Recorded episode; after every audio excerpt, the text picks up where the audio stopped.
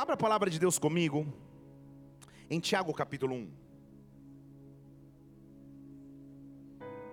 Esse foi um fim de semana muito abençoado. Como é bom a gente ver o reino de Deus avançando. Tivemos ontem aqui um café de líderes na igreja. Quem teve aqui?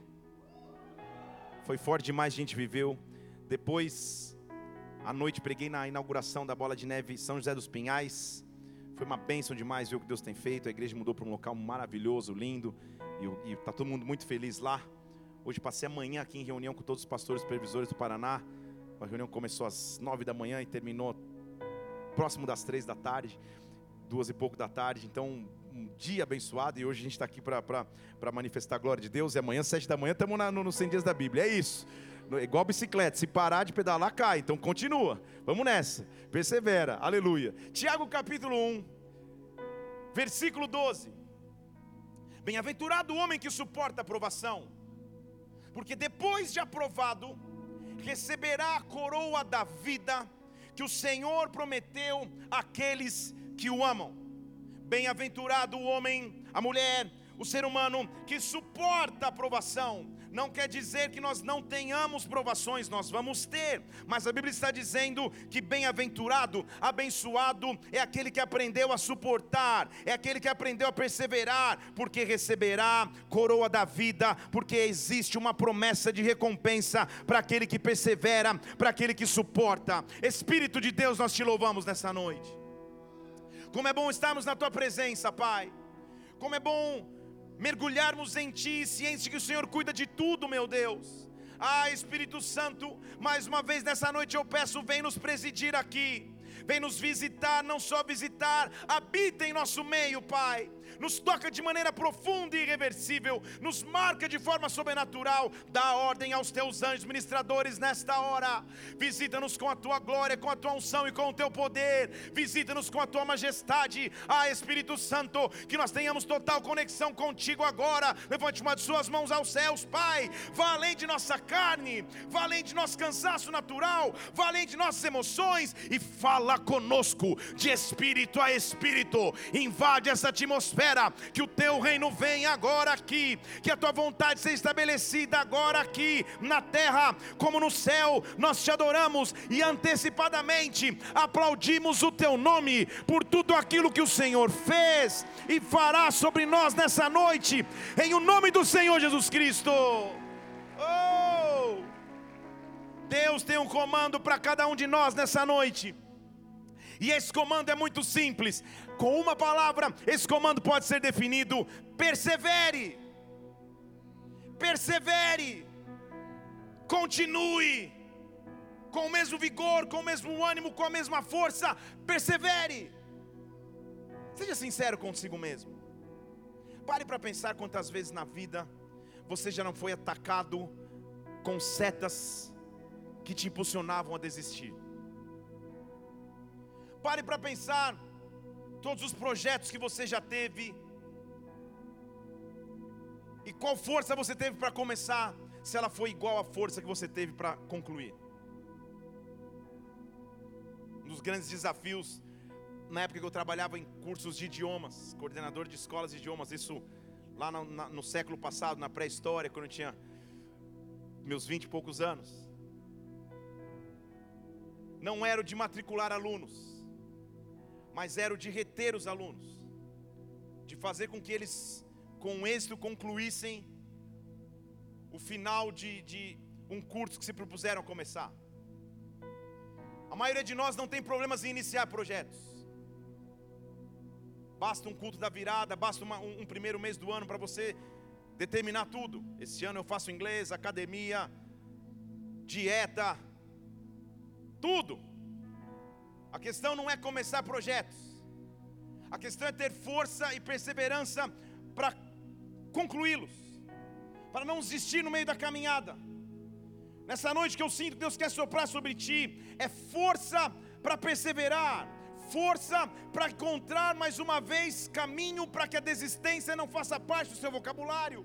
Deus quer te dar autoridade para que, em nome de Jesus Cristo, o que era sonho e projeto se torne em algo que você execute conclua e termina. Em outras palavras, a atmosfera desta casa, há de Deus força para que você conclua aquilo que começou, porque a Bíblia diz que o Deus que começa a obra, Ele é fiel para concluí-la, Ele é fiel para completá-la, Ele é fiel para chegar até o fim. Então Deus quer soprar sobre ti força nesta noite, Ele está dizendo sobre ti: persevere, persevere persevere. Eu não sei qual o tamanho do ataque, eu não sei qual o tamanho da luta, eu não sei qual o desafio que está à frente, mas persevere. Basicamente, há duas formas de se enxergar a vida. Há pessoas que enxergam a vida de forma pessimista, diante de projetos ou dificuldades, pensando naquilo que pode dar errado, ao invés daquilo que pode dar certo. Algumas pessoas analisam a vida assim. Você diz, vamos para tal lugar, ou vamos fazer tal coisa. Essa pessoa já vai ter uma lista de pelo menos cinco itens que podem dar errado. Não olha para ninguém, olha para mim. Ela já vai projetar antes que qualquer coisa aconteça, os pontos onde o erro pode acontecer. Há pessoas que encaram a vida de forma otimista, sem calcular riscos, pensando, não, sempre vai dar tudo certo. A chave que eu entendo é para através do Espírito levarmos a nossa vida nem com pessimismo, nem com otimismo, mas levarmos a nossa vida com fé. É levarmos a nossa vida de forma a vivermos com perseverança. Desafios sempre vão acontecer, sempre nos vão ser propostos. Vivemos há poucos anos atrás, algo que nos registros históricos, quando pensamos na história lá na frente, nós vamos poder dizer que passamos e atravessamos. Quem diria há dois anos atrás que nós poderíamos ter reuniões como essas? Porque da noite para o dia, há pouco tempo atrás, todos tivemos que ficar trancados em casa, depois autorizados a sair com máscaras, mas jamais pensando em reuniões como essa. E eu me lembro do desespero na época, de amigos, pastores, pregadores, até ovelhas, me dizendo: Poxa, e agora, pastor? Que desafio é ter que aprender a pregar para uma sala vazia. Que desafio é ter que aprender a pregar para uma câmera ou para um, para um local que não tem ninguém. Nossa, deve ser muito difícil. E tudo que a minha mente pensava na época era: não é um desafio aprender a pregar para uma sala vazia, na verdade, é um exercício de memória porque foi assim que eu comecei. Minhas primeiras pregações foram para shampoos e bonecas, nos quartos, no quarto das minhas irmãs. Então, pregar para uma sala vazia para mim não era um desafio, era um exercício de memória. Vocês estão aqui? Não era um objeto de desistência, era voltar à essência. Me lembro que então, pastor em Brasília, a internet da igreja oscilava e parece que elas decidem oscilar bem na hora que você precisa. Então, para não correr o risco, os cultos eram feitos na sala da minha casa. Quando houve uma liberação maior, o tecladista ia lá para a sala da minha casa, quando não, a gente fazia cada um no seu lugar. A produção era a pastora Mila com caneca, com toalha, com alguma coisa atrás das câmeras. O baterista era o Mateus sentado numa caixinha tocando o carrom. E a ministração de louvor era alternada entre a Jaque e a Isabela. Um dia uma cantava, outro dia eu cantava, outro dia ninguém cantava. E os cultos começaram a acontecer. Até que um dia, chegando na igreja, no meio da pandemia, eu olho um grande gramado na frente da igreja e falo, cara, a gente só tem que cumprir afastamento. Não quer dizer que dentro de cada carro as pessoas não possam estar. Então liguei para um cara que tinha contatos com o governo e falei, cara, se a gente fizer um culto com as pessoas dentro de cada um dentro do seu carro, você, você encontra barreira nisso? Ele falou, não, pastor, vai estar todo mundo dentro do seu carro. Eu falei, então vamos. E começamos a fazer um, o que a gente chamou de drive culto. Não sei se alguém viu um post nosso na época aí. Só que as igrejas estavam fechadas. Então não só as pessoas da nossa igreja, como de várias igrejas começaram a ir. De repente na frente da igreja a gente tinha 500, 600 carros. Começou de forma bem caseira. Comigo na calçada, a galera dentro do carro buzinando, até que a gente foi criando uma estrutura maior, conseguimos um transmissor de FM. Então eu falava aqui, o cara sintonizava num, num, num, num dial que tinha ali dentro do carro, ficava ali, só faltava pipoca. e o que seria para muitos desespero virou alternativa. E quantas experiências nós vivemos? Um dia eu, eu decidi pregar sobre o sol da justiça. Brasília, quatro da manhã já deve ser sol. Meio-dia, 10 horas da manhã, horário do culto, já é. Nesse único dia que eu decidi pregar sobre o sol da justiça, o único dia, amanhece, nublado, ameaçando a chover. Falei, Deus, que pegadinha é essa? Como todo pregador, sempre acha uma alternativa. Eu falei, então vou conduzir a pregação na calçada. Eu ficava na calçada da igreja, que era nos carros, ouvindo no rádio. Ficava eu e o louvor do lado de fora, na calçada. Eu falei, vamos ficar na tendinha aqui, vamos embora. Eu falei, vou conduzir a pregação de que às vezes a gente espera que o sol venha, mas a chuva, sei lá, vou inventar, vou criar alguma coisa. O louvor todo aconteceu quando eu fui começar a pregar e eu falei, sol da justiça. Foi como se alguém tivesse pego com as mãos, você lembra? E, a, e aberto as nuvens, e de repente um facho de sol veio em cima dos carros. Eu falei, Deus, mal eu sabia que o Senhor estava preparando a cenografia para o culto dois cultos seguintes, resolvi pregar sobre o vento. Falei, agora já que Deus está comigo nessa produção, irmãos, indescritivelmente, quando eu comecei a pregar, o louvor aconteceu quando eu comecei a pregar, começou uma ventania. Eu falava sobre o vento, parecia que alguém tinha ligado ventiladores. Eu falei, meu Deus do céu. Domingo que vem eu vou falar sobre chuva de ouro, pai. Estou gostando dessa história. Estou brincando já que está funcionando. O que eu quero dizer a você é que em todo desafio que nos é proposto, ou nós podemos olhar com um olhar pessimista que tudo vai dar errado, de que nada vai melhorar, de ficarmos presos nas notícias, nos cenários naturais, ou nós podemos enxergar que de alguma forma os desafios, eles estão propostos para que a minha fé seja ativada e para que eu aprenda a perseverar. Deus está nos ensinando e nos chamando para perseverar. A pergunta nesta noite é: não pare, não retroceda, mas simplesmente persevere. Deus está te dando força para perseverar. Eu não sei o que está proposto diante de ti nos próximos dias, mas uma coisa eu sei: o meu Deus, segundo a sua riqueza em glória, Ele há de suprir cada uma de nossas necessidades e Ele vai cuidar de você. Persevera, meu irmão, persevere, minha irmã, receba a força que vem da parte de Deus, fé para perseverar. A Bíblia diz que há um, há um efeito escala, um efeito dominó no que é o caminho da perseverança.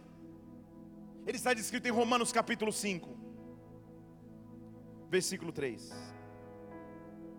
Paulo está escrevendo uma carta aos Romanos, e Paulo está dizendo: irmãos, nos alegremos nas tribulações. Deixa eu fazer um parênteses aqui. Tribulação de Paulo é tribulação nível hard, gente. Tribulação para Paulo é levar tapa no rosto, é levar tanta pedrada que o pessoal achar que ele está morto no chão. Tribulação a ele é ser picado por víboras. Tribulação para Paulo é tribulação, letra maiúscula, caixa alta. Ele está dizendo: nós gloriemos quando passarmos por lutas nessa proporção, porque somente essas lutas serão capazes de produzir em nós perseverança. Somente quando eu passo por desafios é que eu sou testado na minha perseverança. E se eu atravesso a, a prova da perseverança, versículo 4, ela vai me produzir experiência. Eu me torno maduro, e se eu me torno maduro, agora a experiência vai me dar esperança. Então, se eu quero viver em esperança e em fé, faz parte do processo enfrentar algumas tribulações. Mas a tribulação por si só não é o fim, ela é o caminho, a ferramenta para que eu aprenda a perseverar. E se eu persevero, eu me torno experiente. Se eu me torno experiente, eu ando com esperança. As mesmas lutas que você talvez enfrentou lá atrás, para você hoje não tem a mesma dimensão. Houve uma época que talvez a maior luta que você enfrentava era o dia agendado da prova de química. Pelo menos estou falando da minha própria história. Hoje isso para mim é irrelevante. Mas houve uma época que era o maior dos problemas. porque eu me tornei maduro e experiente, hoje isso para mim eu posso aconselhar alguém, como aconselho, calma, vai dar tudo certo. Só não me peço para explicar a matéria, mas vai dar tudo certo. As dúvidas que você enfrenta hoje, com um propósito sobrenatural, vão te trazer perseverança, para que te gerem experiência, e a experiência te traga esperança. E se você chegou no ponto de andar em esperança, olha o que Paulo está dizendo no versículo 5: a esperança não desaponta, a esperança não desaponta, porque o amor de Deus está nos nossos corações, e é pelo Espírito Santo que ele foi nos dado. Quem espera em Deus, em outras palavras, Paulo está dizendo, nunca vai ser decepcionado, nunca vai ser frustrado, nunca vai ser desapontado espera então no Senhor, persevera então no Senhor, ganha força para perseverar. A ordem de Deus então para nós é persevere, não desista no meio do caminho, persevere, continue. Só você sabe áreas de sua vida que você foi pressionado a desistir. Todo grande líder de grande projeto vai poder te, dizer que em algum momento ele pensou: Senhor, onde foi que eu entrei? Por que, que eu fui abraçar isso? Por que eu fui pensar nisso? Por que eu fui abrir essa empresa? Por que eu fui sonhar dessa maneira? Por quê? Porque você sempre vai ser pressionado para desistir. Mas quanto mais você persiste, mais experimentado você se torna. E com mais experimentado, mais esperança você tem. Então suporta a tribulação, suporta o desafio, suporta a pressão e persevera. Porque o caminho vai te levar para andar pela fé. Suporte mesmo quando você não tiver respostas. É difícil ouvir amém na congregação para uma afirmação como essa, mas eu vou dizer de novo. Suporte, mesmo quando as respostas não tiverem chegado. Suporte, mesmo quando você estiver sendo pressionado. Em João capítulo 6, esse é o trecho de registro bíblico da multiplicação de pães e peixes. Pô, pensa num milagre top, gente. Jesus pregando para uma multidão de famintos. E você sabe o quanto um crente é capaz de comer. Não olhe para ninguém, olhe para mim. Nós estamos voltando às células essas semanas, você sabe. Um quanto um crente é capaz de comer, você sabe.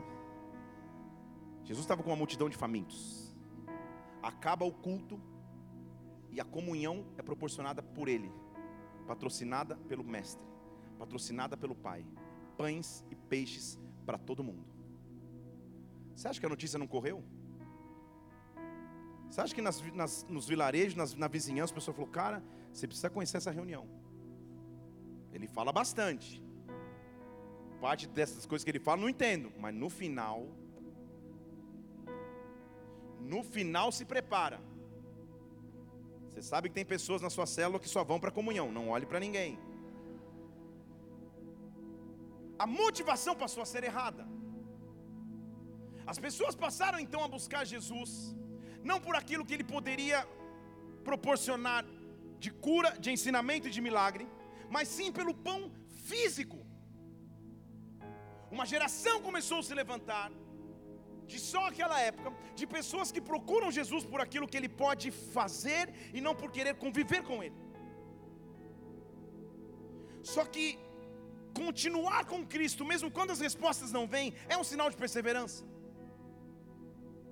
O fato é que ele acaba de multiplicar pães e peixes no dia seguinte ou nos próximos eventos.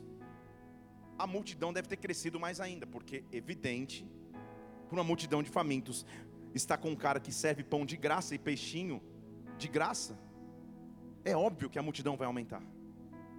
E diz o versículo 25 de João capítulo 6, que encontrando do outro lado do mar, a multidão fala: Rabi, mestre, quando você chegou aqui? Ó, oh, amado mestre. Ó, oh, quando você chegou aqui? Eu amo como Jesus é bastante polido e, e, e, e preocupado em ferir as pessoas, porque ele já responde a essência. Ele fala: Tudo bem, gente, tudo, mas eu deixo uma coisa para vocês. Eu já percebi, tá? Vocês não estão buscando por causa de milagre, não. Vocês estão me buscando porque vocês comeram pão e estão com fome, não é isso? Assim ele começa.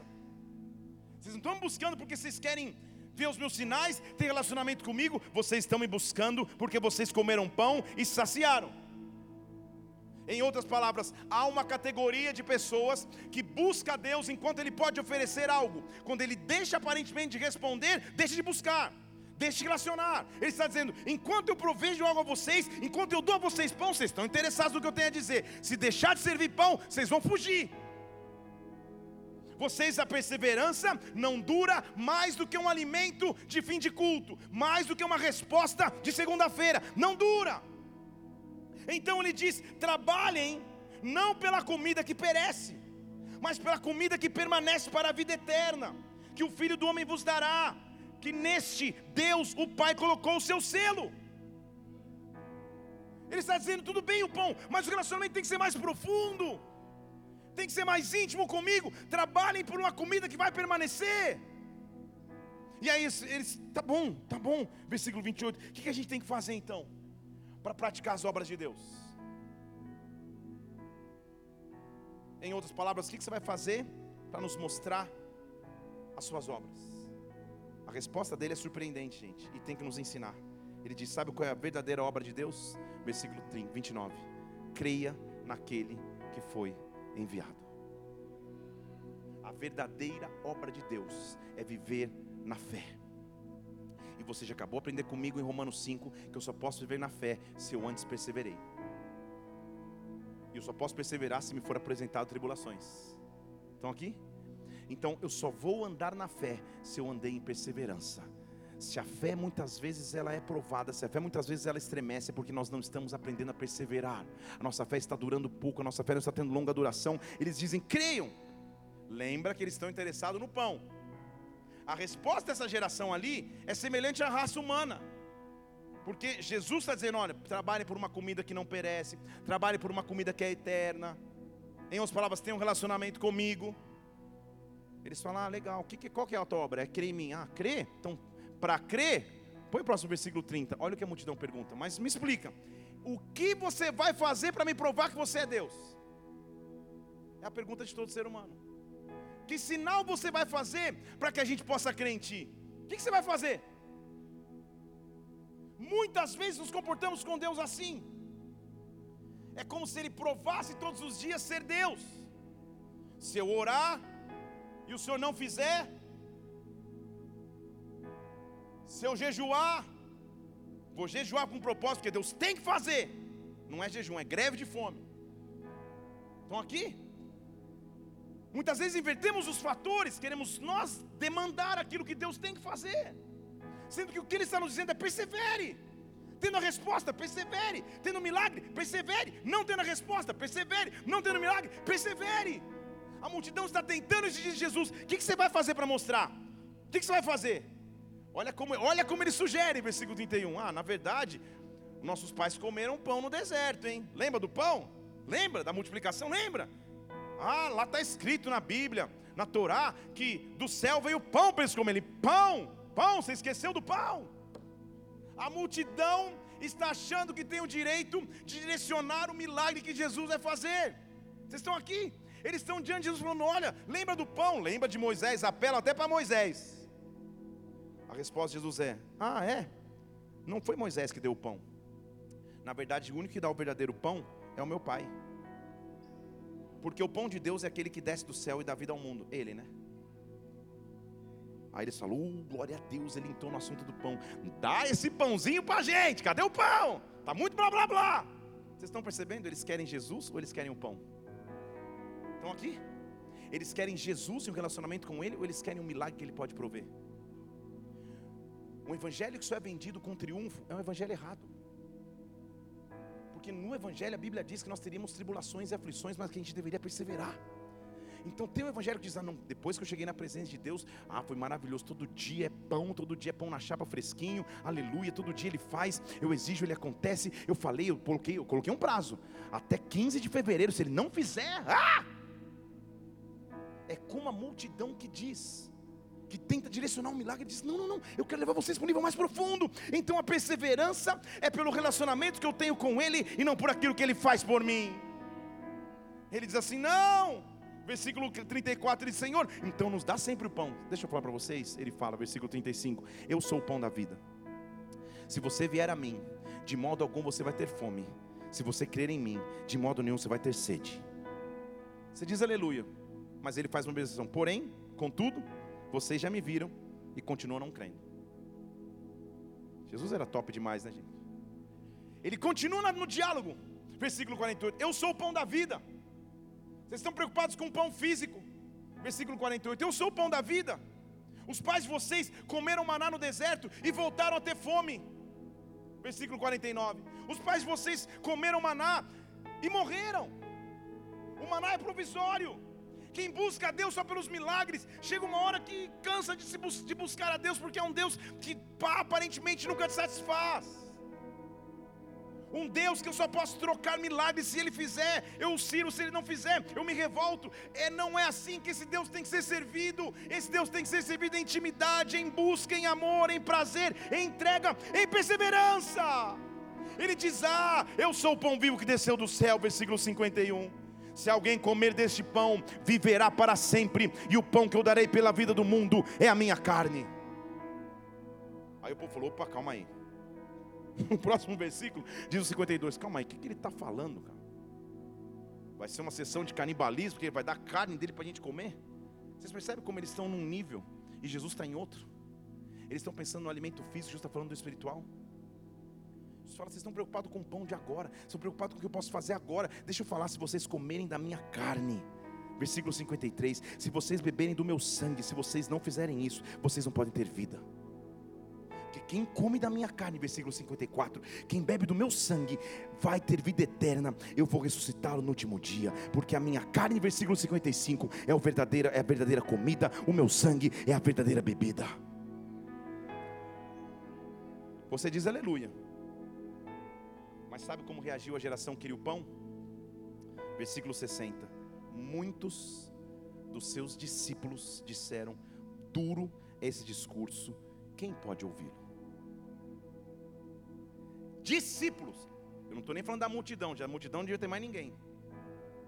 Muitos daqueles que andavam próximo, ele falou: Não, esse, aí agora exagerou. Duro é esse discurso. Jesus vem dessa confusão, esse zum, zum, zum, versículo 62 fala: Isso, vocês estão escandalizados? Não, calma aí. Que escândalo vocês vão ter então quando vocês verem o filho do homem subir para onde ele primeiro estava? O único que pode trazer vida é o espírito, a carne para nada aproveita. Vocês estão preocupados com coisas carnais e pequenas. Preocupe-se em perseverar por coisas maiores. E sabe o que a Bíblia diz, versículo 66? Por causa desse discurso, muitos dos seus discípulos voltaram para trás e não andavam mais com ele. Não sejamos uma geração, não sejamos cristãos que caminha com Cristo e anda com Ele só quando eu enxergo algum benefício. O grande desafio da perseverança é continuar caminhando com Ele quando aparentemente Ele está em silêncio, quando aparentemente Ele não responde, quando eu achei que Ele deveria responder. O teste da perseverança nos é proposto todos os dias. Se Ele responder, Ele continua sendo Deus, se não responder, Ele continua sendo Deus também. Muitos vão embora, mas sabe qual é a diferença daquele que persevera? Só para aqueles que Deus já fez alguma coisa em sua vida, algum milagre, alguma resposta. Se Deus já respondeu para você de alguma maneira, em algum momento da tua história, levante sua mão, quero ver. Levante sua mão bem alto. Ok. Eu imagino que 100% das mãos estão levantadas aqui. A única coisa que nos faz perseverar é lembrar o que Ele é. É lembrar o que Ele é. Porque foi uma debandada geral, a multidão abandonou os discípulos começaram um, cara, não dá, esse discurso aí comer carne, beber sangue, estou fora. Não, não, não, não, não, sou vegano. Eu comecei a sair fora. Começaram a achar desculpa, foram embora. E Jesus vira para os doze. Porque os doze o conheciam. Os doze foram chamados por ele. Os doze viviam em intimidade com Deus. Os doze, no decorrer da história, poderiam dizer: Eu sei que o Senhor já fez coisas grandes na minha vida. Versículo 67, ele vira para os doze: E aí? Vocês também vão embora? Vão pedir para sair? O último apaga a luz. Será que na hora que eu não provei o pão, quando você espera, você abandona e não persevera mais? Essa era a pergunta. Como é bom que sempre existe um Pedro, que fala antes de todos, às vezes até sem pensar, não olha para ninguém. Como é bom que existe um Pedro, porque Pedro assume: Senhor, como assim nós vamos te abandonar? Versículo 68 para onde nós iremos? Põe o 68 na tela. Para onde nós iremos? É só o Senhor que tem palavras de vida. Eu não estou preocupado com pão, eu não estou preocupado com peixe, eu não estou preocupado com carro, eu não estou preocupado com casa, eu não estou preocupado com emprego, eu estou preocupado em permanecer perto de Ti. Para onde eu vou? Se é só o Senhor que tem palavras de vida.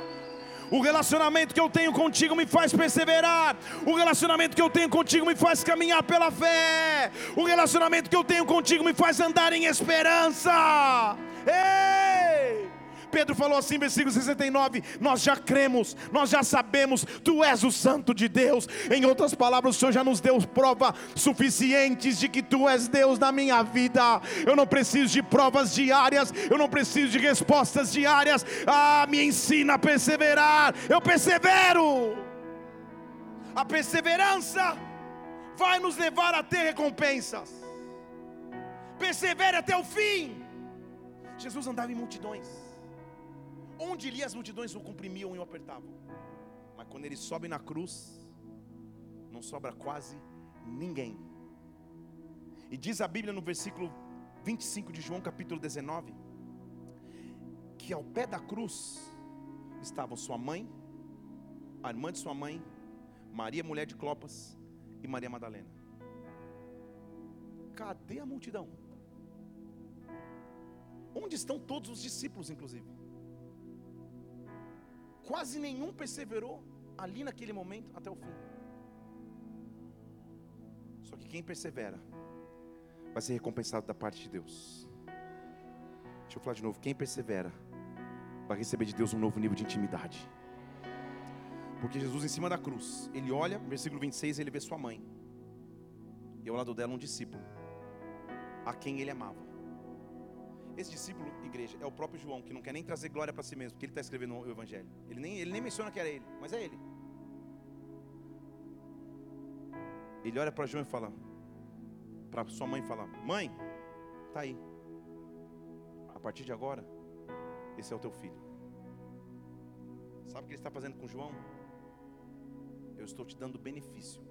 Você já era próximo, porque você perseverou até o fim. Agora você é mais próximo ainda. Aquele que persevera até o final ganha um nível de intimidade com Deus, ganha um nível de intimidade com o Pai, que não pode ser comparado. Quer nível de intimidade, aprenda a perseverar. Quer nível de intimidade, não desista no meio do caminho. Deus está soprando no teu ouvido nessa noite força, Deus está soprando no teu ouvido nessa noite motivação, para que você rasgue todas as vozes que te fariam retroceder, todas as vozes, todas as vozes que te fariam olhar para trás. Não desista, persevere, não desista, prossiga, não desista, avance, continue, persista, porque a perseverança está gerando em você experiência, a experiência está trazendo esperança, Deus está te fazendo andar pela fé, então persevera no meio da caminhada, não retrocede. Eu venho aqui aniquilar todas as vozes que te fariam pai, jogar tudo para o alto, desistir da tua história, desistir da própria vida, desistir do ministério, abandonar o casamento. Persevera, persevera, continua mesmo sem ver o pão, mesmo sem ter os peixes, Senhor, para onde é que eu vou? Só o Senhor tem palavras de vida. Eu sei como o Senhor me chamou, eu sei o que o Senhor fez por mim, para onde eu vou? Persevere, persevere, mesmo quando você não enxergar reconhecimento nenhum, porque o teste da perseverança, ele não é feito nas festas, nas comemorações, nas celebrações ele é feito muitas vezes na solitude e até mesmo na solidão. Jesus aprendeu a perseverar. Lucas 17 diz que, no versículo 12, ao entrar numa aldeia, saiu ao seu encontro dez leprosos. E pararam de longe, falando: Tem compaixão de nós, ó Jesus, mestre. Jesus olha para eles, manda eles cumprirem a lei e se mostrarem aos sacerdotes. E quando eles vão, eles estavam curados. E sabe o que a Bíblia diz? De 10, versículo 15, um deles, 10%, voltou glorificando em alta voz. Esse é um teste de perseverança. Teste de perseverança é quando você se sente até abandonado. só parece que você enxerga o que está acontecendo com você mesmo. E não há vozes que te dão apoio. Aí a perseverança vai ser testada. Esse homem sozinho vem, se prostra, agradece o Senhor. E Jesus fala: Calma aí, deixa eu fazer uma pergunta. Não foram, no, não foram limpos dez? Onde estão os outros nove? Ali era um teste de perseverança. Mesmo quando você se sentir só, persevera. Mesmo quando aparentemente no meio do caminho você sofrer traições, portas fechadas, decepções, persevere. Persevere. Persevere porque aquele que persevera até o final, como nós lemos já em Tiago, como nós vimos aqui em João, aquele que persevera até o final recebe do Senhor recompensa. Deus está preparando recompensas para você, persevere. Persevere principalmente porque Deus continua tendo propósito sobre a tua vida. Persevere porque os planos de Deus não se, não se esgotaram a teu respeito. Persevere. Persevere porque Ele ainda continua tendo planos e promessas. Persevere. Persevere persevere, continue. Eu estou insistindo porque alguém precisa ouvir, alguém precisa escutar. Persevere. O momento mais difícil da história para os discípulos foi quando uma transição importantíssima aconteceu, porque eles estavam acostumados a ser espectadores. Por onde eles andavam, eles viam os milagres de Jesus curando, ressuscitando, expulsando, multiplicando. Pô, era top, maravilhoso. Só que o teste da perseverança vinha agora. Começando a palavra de hoje, abra, abra comigo em Atos capítulo 1.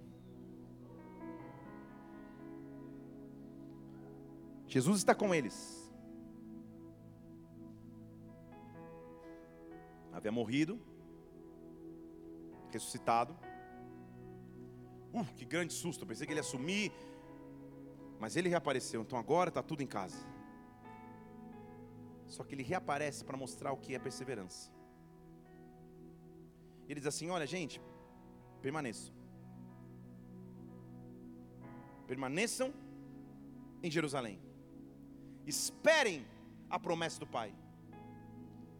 Permaneça, espere a promessa. Para qualquer cristão, que almeja andar pela fé e tem que ser todos. Só uma receita de vida. Permaneça e espere a promessa. Permaneça e espere a promessa. Tuas emoções vão dizer o contrário.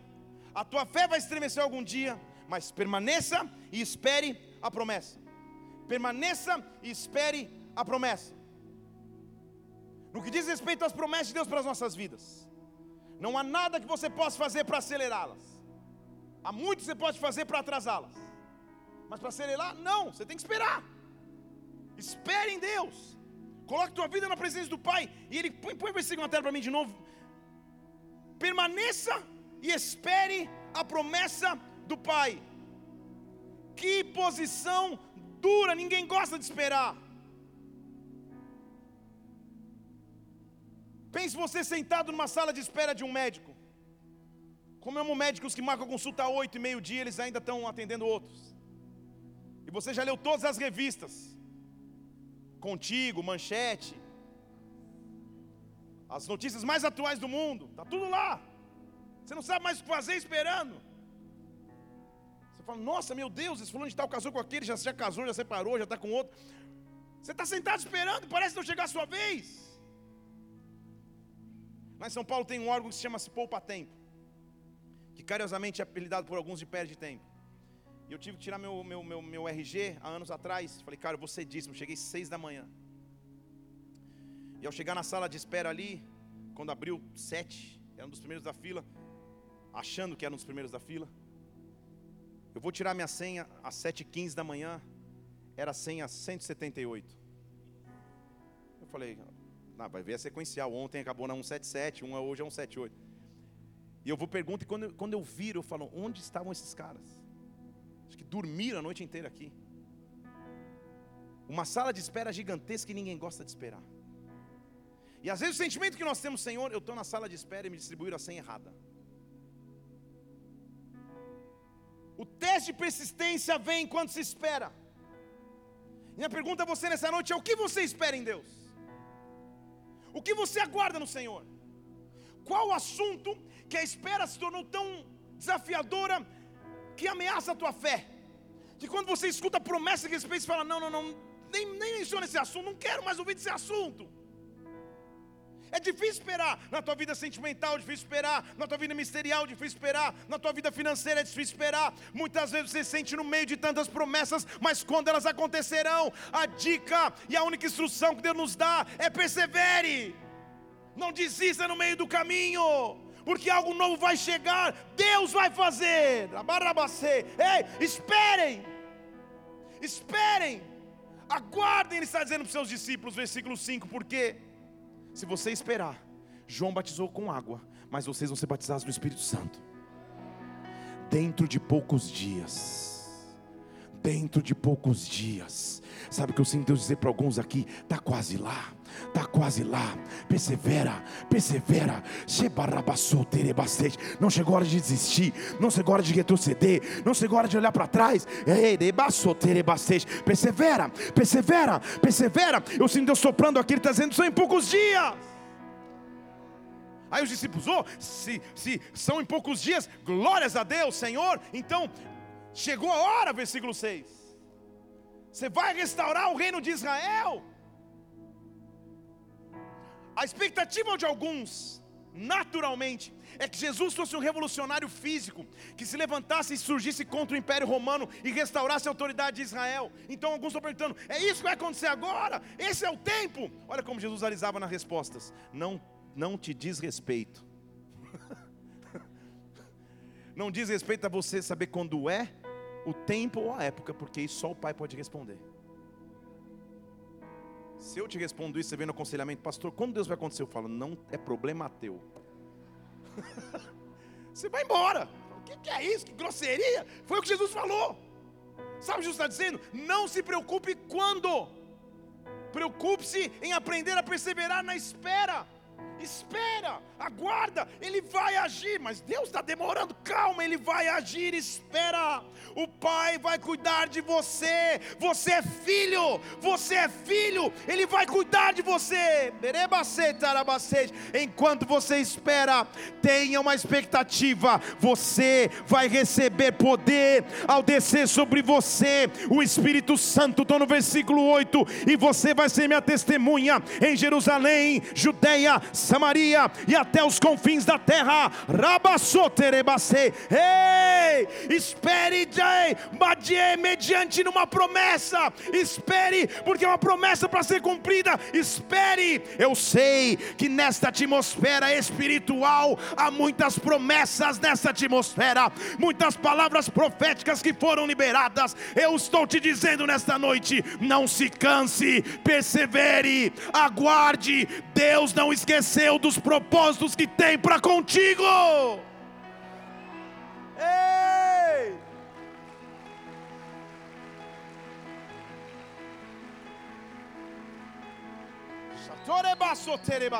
Ei! Ele dá a promessa. E agora vai começar o teste real da perseverança. Estão aqui comigo? Porque até então, Jesus convivia com eles todos os dias. Eles acordavam, viam Jesus fisicamente ouviam. Ele orava, ministrava, ceava, eles ouviam fisicamente. Jesus fala: esperem, aguardem, o Espírito vai descer sobre vocês, e diz o versículo 9 que ele. Deus manda um Uber Fire, e eles ficam. Oh, oh. O teste da perseverança acontece quando você já não enxerga tão facilmente. Deixa eu falar de novo aqui. O teste da perseverança, ele não acontece aqui. Quando você está, o Pai me adotou, teu amor abraçando. O teste da perseverança começa amanhã de manhã. Quando você acorda e fala, meu Deus, o culto estava tão legal. Mas a semana começou. Se tem uma coisa na minha vida que sempre vem, são os boletos, eles sempre vencem. Tudo de novo. Tudo que eu faço em um mês é para o mês seguinte fazer tudo de novo, Senhor. O teste da perseverança não é quando você o enxerga claramente, o teste da perseverança é quando você não deixa de enxergar. Porque Jesus está subindo aos céus, eles estão olhando para o céu, e aparece dois homens vestidos de branco. Aí é Pentecoste. E quando você acha que eles vão confortar, eles dão uma bronca. Varões galileus, o que, que vocês estão olhando para o céu ainda? Ele não mandou esperar. Como ele foi, um dia ele vem. Agora é com vocês. É o que ele estava dizendo. Sabe o que ele estava dizendo? Persevere. Como vocês viram, ele vai vir. Perseverem. Então, versículo 12: Eles voltaram para Jerusalém, no Monte Amadores das Oliveiras, distância de um sábado, entraram, versículo 13, subiram ao cenáculo, onde, o que a Bíblia está dizendo? Onde? Perseverança. Eles tinham visto Jesus subir. E a única indicação é: vão para Jerusalém e espera. Pode demorar um dia, pode demorar dois, pode demorar três, espera. Lá estava Pedro, João, Tiago, André, Felipe, Tomé, Bartolomeu e Mateus, Tiago, Simão, Judas. E diz o versículo 14: Todos estes. Preguei, preguei para chegar até aqui. Todos estes perseveravam unanimamente em oração. A chave para o avivamento, a chave para o derramamento do Espírito é perseverar a chave para o avivamento, a chave para receber de Deus é perseverar.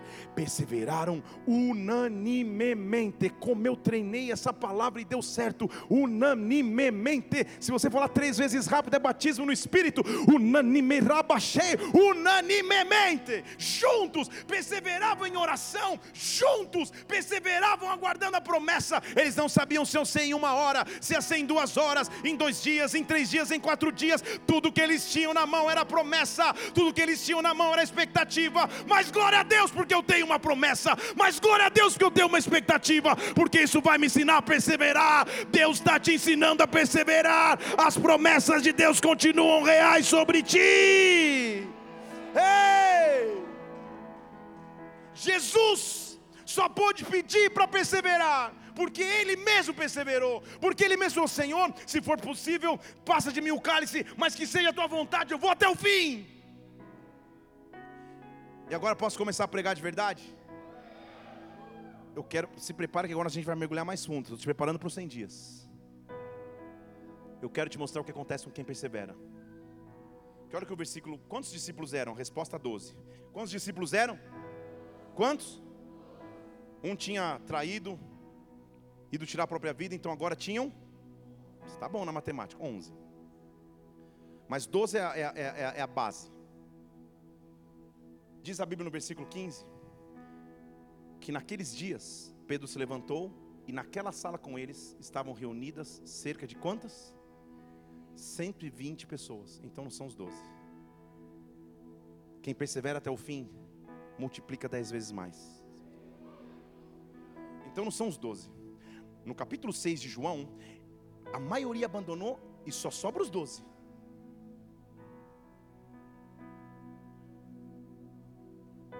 No final da sua história em Atos, quem está na sala não são só os doze. Ele multiplicou dez vezes mais. Você entendeu? É fácil chegar aqui e falar, Deus vai dar você dez vezes mais. Fala, uh, aleluia de Deus, esse culto está para mim hoje. Ele vai te dar dez vezes mais. Ele vai te dar dez vezes mais. Deixa eu falar de novo, Ele vai te dar dez vezes mais. Ele vai te dar dez vezes mais. É, 2023 é o ano de multiplicação de Deus sobre a tua vida, entenda. Dez vezes mais provisão, dez vezes mais unção, dez vezes mais bênçãos, mas dez vezes mais vem para aqueles que, que não desistem, que persistem, que perseveram. Abraçou, bastante. Perseverou? Agora nessa sala tem 120 pessoas. Falei que eu ia fundo, posso ir? 120 é um número bíblico que mostra completude. 120 é um número bíblico que mostra que o controle é de Deus. Não é por acaso que tem 120 homens sentados numa sala esperando o derramar do Espírito. Em 2 Crônicas, capítulo 5, versículo 12. Estou em Atos, voltei para a crônica, só para você dar uma desmaiada. Segunda Crônicas, capítulo 5, versículo 12 quando o templo de Salomão está terminando de ser construído, havia levitas, cantores, o nome de todos eles, vestidos com vestes de louvor, com harpas de, em pé diante dos sacerdotes. E quantos homens estavam ali? Cem, pode voltar, pode voltar. 120 sacerdotes tocavam trombetas. 120 homens é a marca bíblica de dez vezes mais. Quantas são as tribos de Israel? Quantos são os discípulos? Quantos são os anciãos em Apocalipse? Pegadinha, 24. Quanto que é 12 mais 12? 24 anciãos Apocalipse é a referência do relacionamento de Deus com o homem. São 12 tribos, são 12 discípulos. 120 quer dizer eu fiz 10 vezes mais, porque você persistiu. São 120 homens tocando trombetas, e como eles perseveraram até o fim, diz a Bíblia que quando eles começaram a tocar as trombetas, versículo 13, quando eles tocaram de novo, uninamimamarabaxeinamimamente, quando eles tocaram numa só voz, sabe o que aconteceu? Eles começaram a dizer: Tu és bom, tua bondade dura para sempre. A casa se encheu de uma nuvem, e os sacerdotes não conseguiam ficar de pé por causa da nuvem de glória que encheu a casa de Deus. 120 quer dizer, eu vou te recompensar porque você chegou até o fim. Posso ir um pouco mais fundo? Gênesis capítulo 6, versículo 3. Já que eu me empolguei. Deus vem e estabelece um limite para o homem. Ele diz: Homem, a partir de agora você não vai durar para sempre. A, a, a, média de anos que você vai viver são quantos?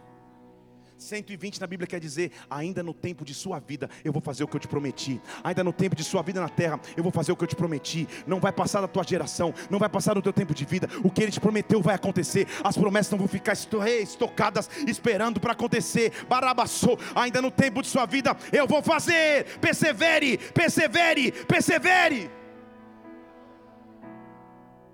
Posso ir mais além? Pedir, vou mesmo, Deuteronômio 31 capítulo 1, Moisés falou a todo Israel dizendo: Cheguei. Eu não prometi que ia trazer vocês à terra prometida. Quantos anos eu tenho hoje? Eu tenho 120 anos hoje. São três ciclos de 40. Três momentos de transição. O primeiro ciclo de 40, eu estou sendo criado no Egito, na escravidão egípcia. No segundo ciclo de 40, eu estou no deserto aprendendo sozinho com Deus. Mas no último ciclo de 40, eu estou conduzindo uma geração para viver a promessa de Deus. 120 de Deus significa dizer que as promessas dele vão se cumprir na minha vida. Que o que ele prometeu, por mais impossível que seja, vai acontecer. Deus vai cumprir as suas promessas. Deus vai cumprir as suas promessas. Na cruz não tinha ninguém, mas no cenáculo eles se uniram novamente. E porque se uniram novamente, 120 pessoas estão aguardando a promessa do Pai. Ei! Então, quem são os seus 120? Eu não estou falando da quantidade numérica. Quem são aqueles que vão até o fim com você? Eu tenho a minha 120, que está sentado aqui na primeira fileira. Que não importa a loucura que Deus nos proponha, ela abraça e faz. Eu tenho a minha outra 120 lá com 15 anos de idade, que não tem escolha, mas abraça qualquer, qualquer opção que o papai faz. Há dois anos atrás, no dia 11 de fevereiro de 2021, 2, 20, 21, você está fazendo assim? 2021. Minha esposa estava fazendo uma cirurgia, tirando um tumor do pulmão direito.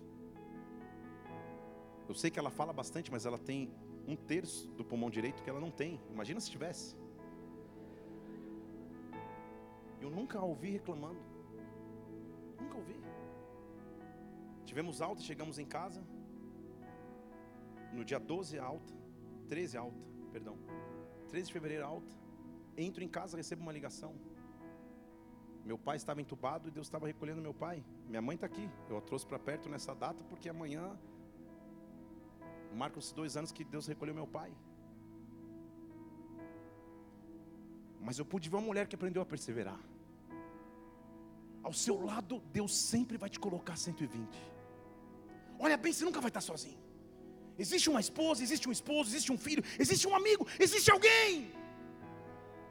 Quando você estiver no teste da, da, da tentativa de desistência, se não tiver ninguém, olhar para o alto e fala: Senhor, sabe por que eu não vou desistir? Porque se eu desisto, eu não reúno 120 numa sala.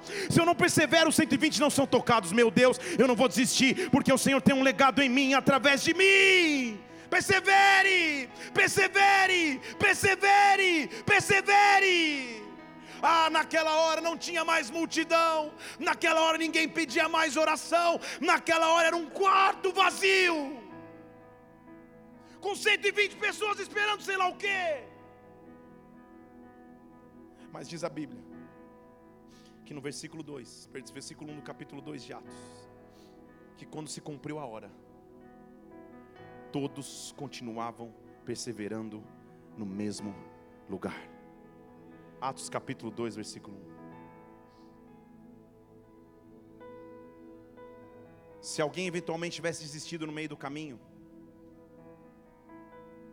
foi uma espera considerável, gente, de aproximadamente 40 e poucos dias, sentados numa sala, sem Netflix, sem videogame, esperando.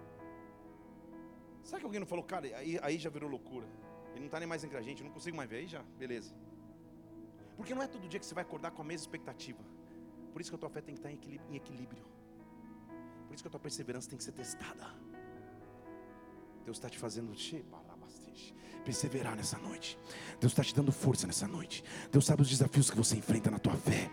Deus sabe quantas emoções estão sendo atacadas nessa estação. Ele está dizendo: persevere. Estavam todos reunidos no mesmo lugar, aqueles que perseveraram. Eu posso imaginar a cena. De repente Pedro falou: Ei, Tiago, fecha a janela, olha esse vento aí, vou pegar uma gripe. Felipe, por favor, fecha aí a porta, estão ventando. E André fala: Não, não abri janela. Tiago fala: Não, também não, a porta está fechada, calma aí. Que vento é esse? Que vento é esse? Que vento é esse? Que vento é esse? Veio do céu um ruído. Veio do céu um ruído.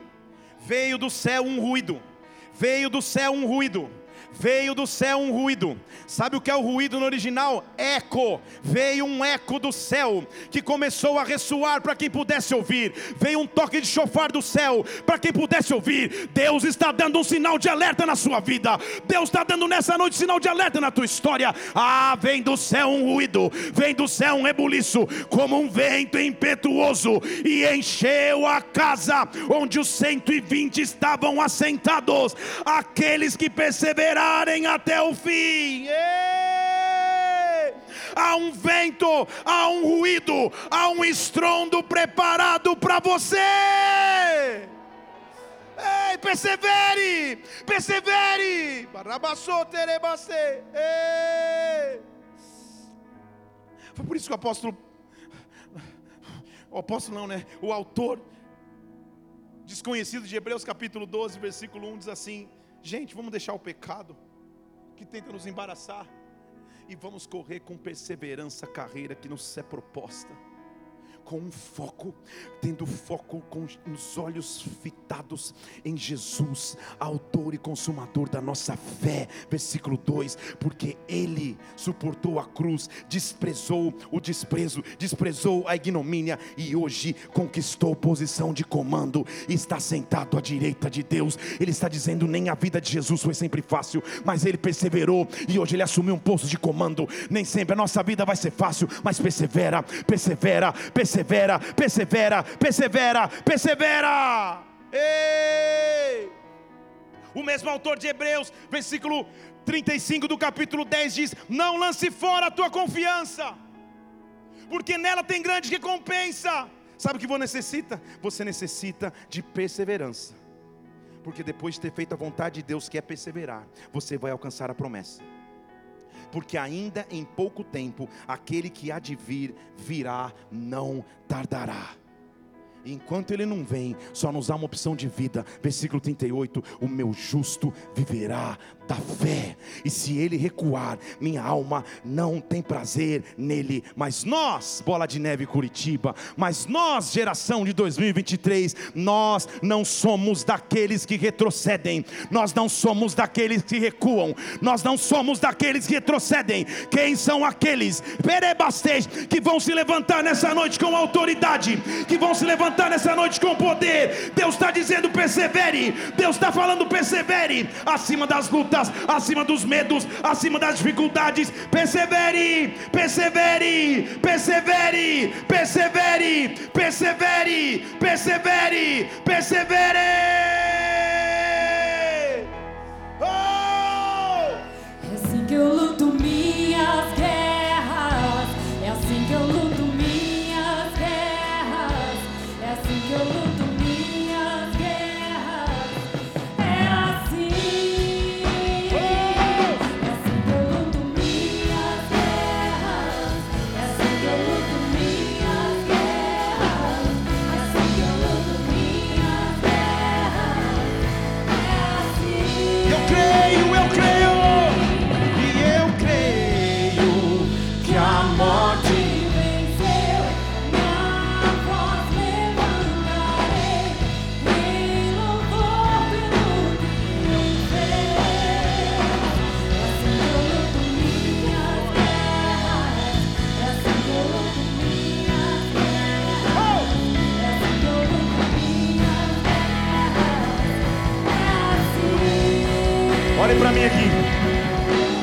quero que você tenha um versículo para você levar para a tua semana. Data Show, coloca na tela para mim, por favor, 2 Coríntios capítulo 4, versículo 7. Para mim aqui está uma revelação profunda que o apóstolo Paulo tem sobre o evangelho. Que ele diz assim: Nós temos um privilégio um tesouro em vasos de barro, somos nós. Que a excelência do poder seja de Deus e não nossa. Em tudo somos atribulados, mas não angustiados. Perplexos, mas não desesperados. Perseguidos, mas não desamparados.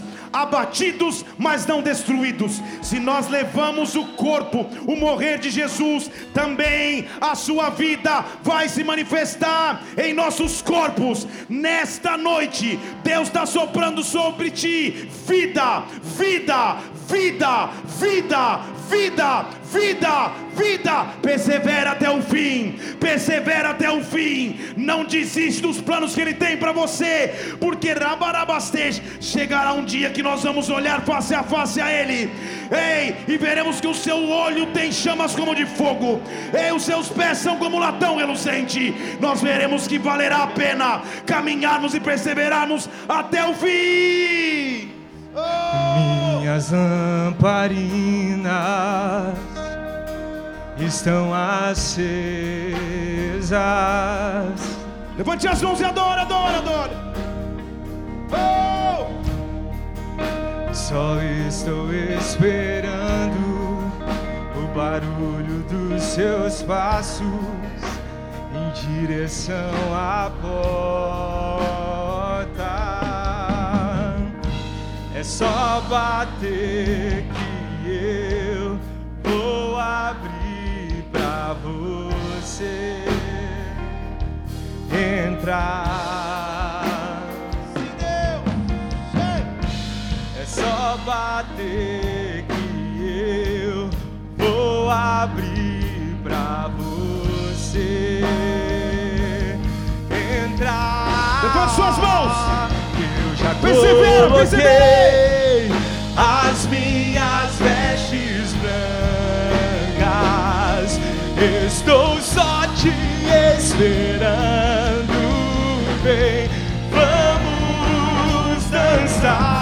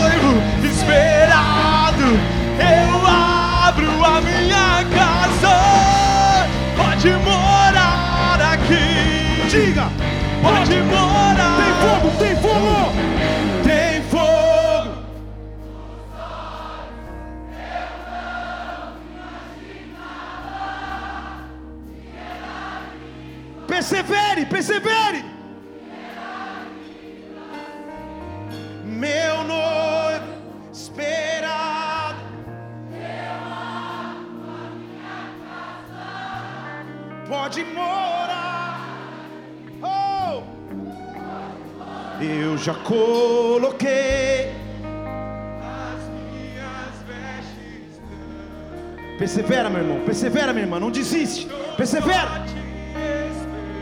Persevera. Vamos dançar. Que quando você encontrar com Ele, barabassoterebastei. esse encontro é sobrenatural. Mas tudo que você tem de promessa, xerebarabaceterebastei. Coloquei ei, as minhas vestes. tudo que você tem de promessa, você vai ver no teu tempo de vida.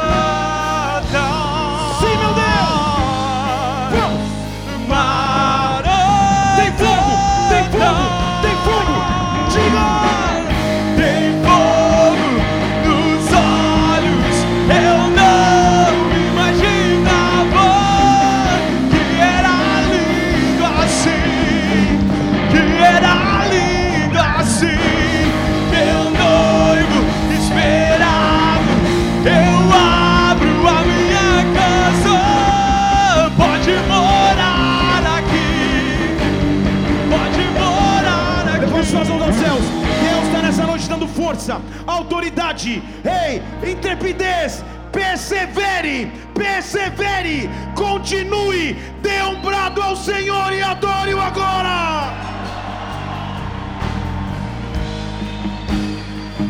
Ei! Vou te dar um exercício de casa, que pode começar agora. Quem são os teus 120? Quem é aquele que nunca desistiu de você? Se essa pessoa está contigo, abraça inclusive. Sobe aqui, Milo, para a gente terminar o culto junto. Se alguém quiser precisar mandar uma mensagem, manda depois.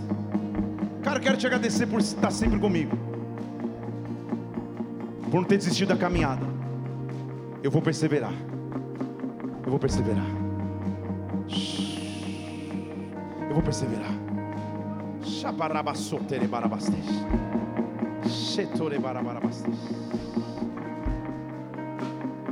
Um exército que se levanta para perseverar. Adquire experiência. Quem adquire experiência anda pela esperança. E a esperança nunca desaponta. A esperança nunca desaponta. Eu estou dizendo, igreja, Deus nunca vai te desapontar. Ele vai cumprir suas promessas sobre ti. Sobre ti. E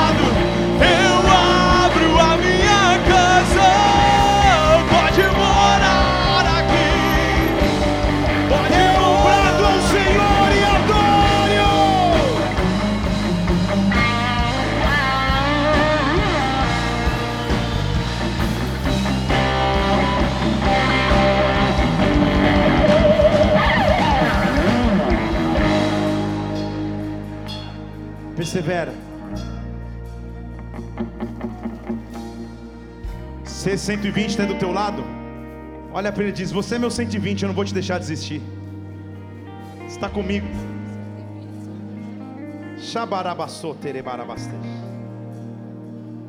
Feche seus olhos só um instante. Nós vamos terminar essa reunião agora. Mas eu quero te fazer um convite, principalmente se você nos visita aqui na casa, para que você se aproxime de Cristo novamente, se você estiver distante. Ou se você nunca entregou tua vida a Ele, possa entregar a tua vida a Jesus Cristo, dizendo que Ele é teu Senhor e Salvador.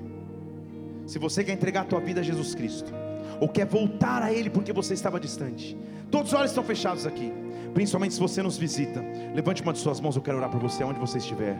Aleluia, eu estou vendo mãos estendidas por toda essa casa. Você que está voltando a Deus, está se entregando a Ele. Ah, esse, esse é o maior exercício de persistência. Não desistir, fica com Ele. Aleluia, aleluia. Se você está com a mão estendida, faz uma oração. Olha assim, Senhor Jesus, Senhor Jesus, nesta noite, nessa noite, eu entrego a minha vida a eu Ti. entrego a minha vida a Ti. Eu te peço perdão Eu te peço perdão pelos meus pecados, pelos meus pecados, pelo meu afastamento de Ti. pelo meu afastamento de Ti.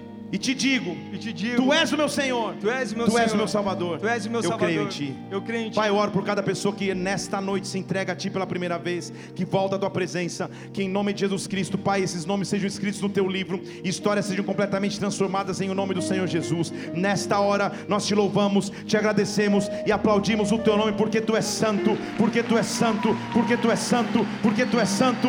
Aleluia! Levante suas duas mãos aos céus que sobre nós venha a força que nós precisamos para perseverar. Deus está dizendo nessa noite: persevera, persevera, porque grandes coisas estão por vir. Fale comigo: se Deus é por nós, quem será contra nós? O Senhor é meu pastor e nada me faltará. Vamos orar todos juntos, Pai nosso, estás no céu.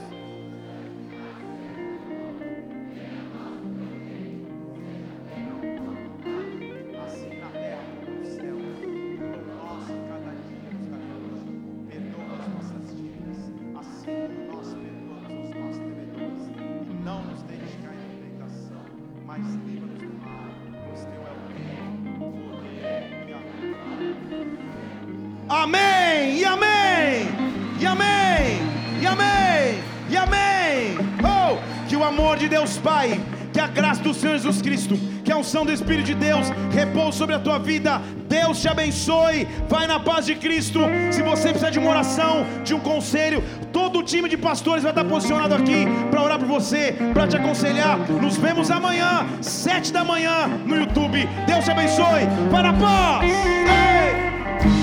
Em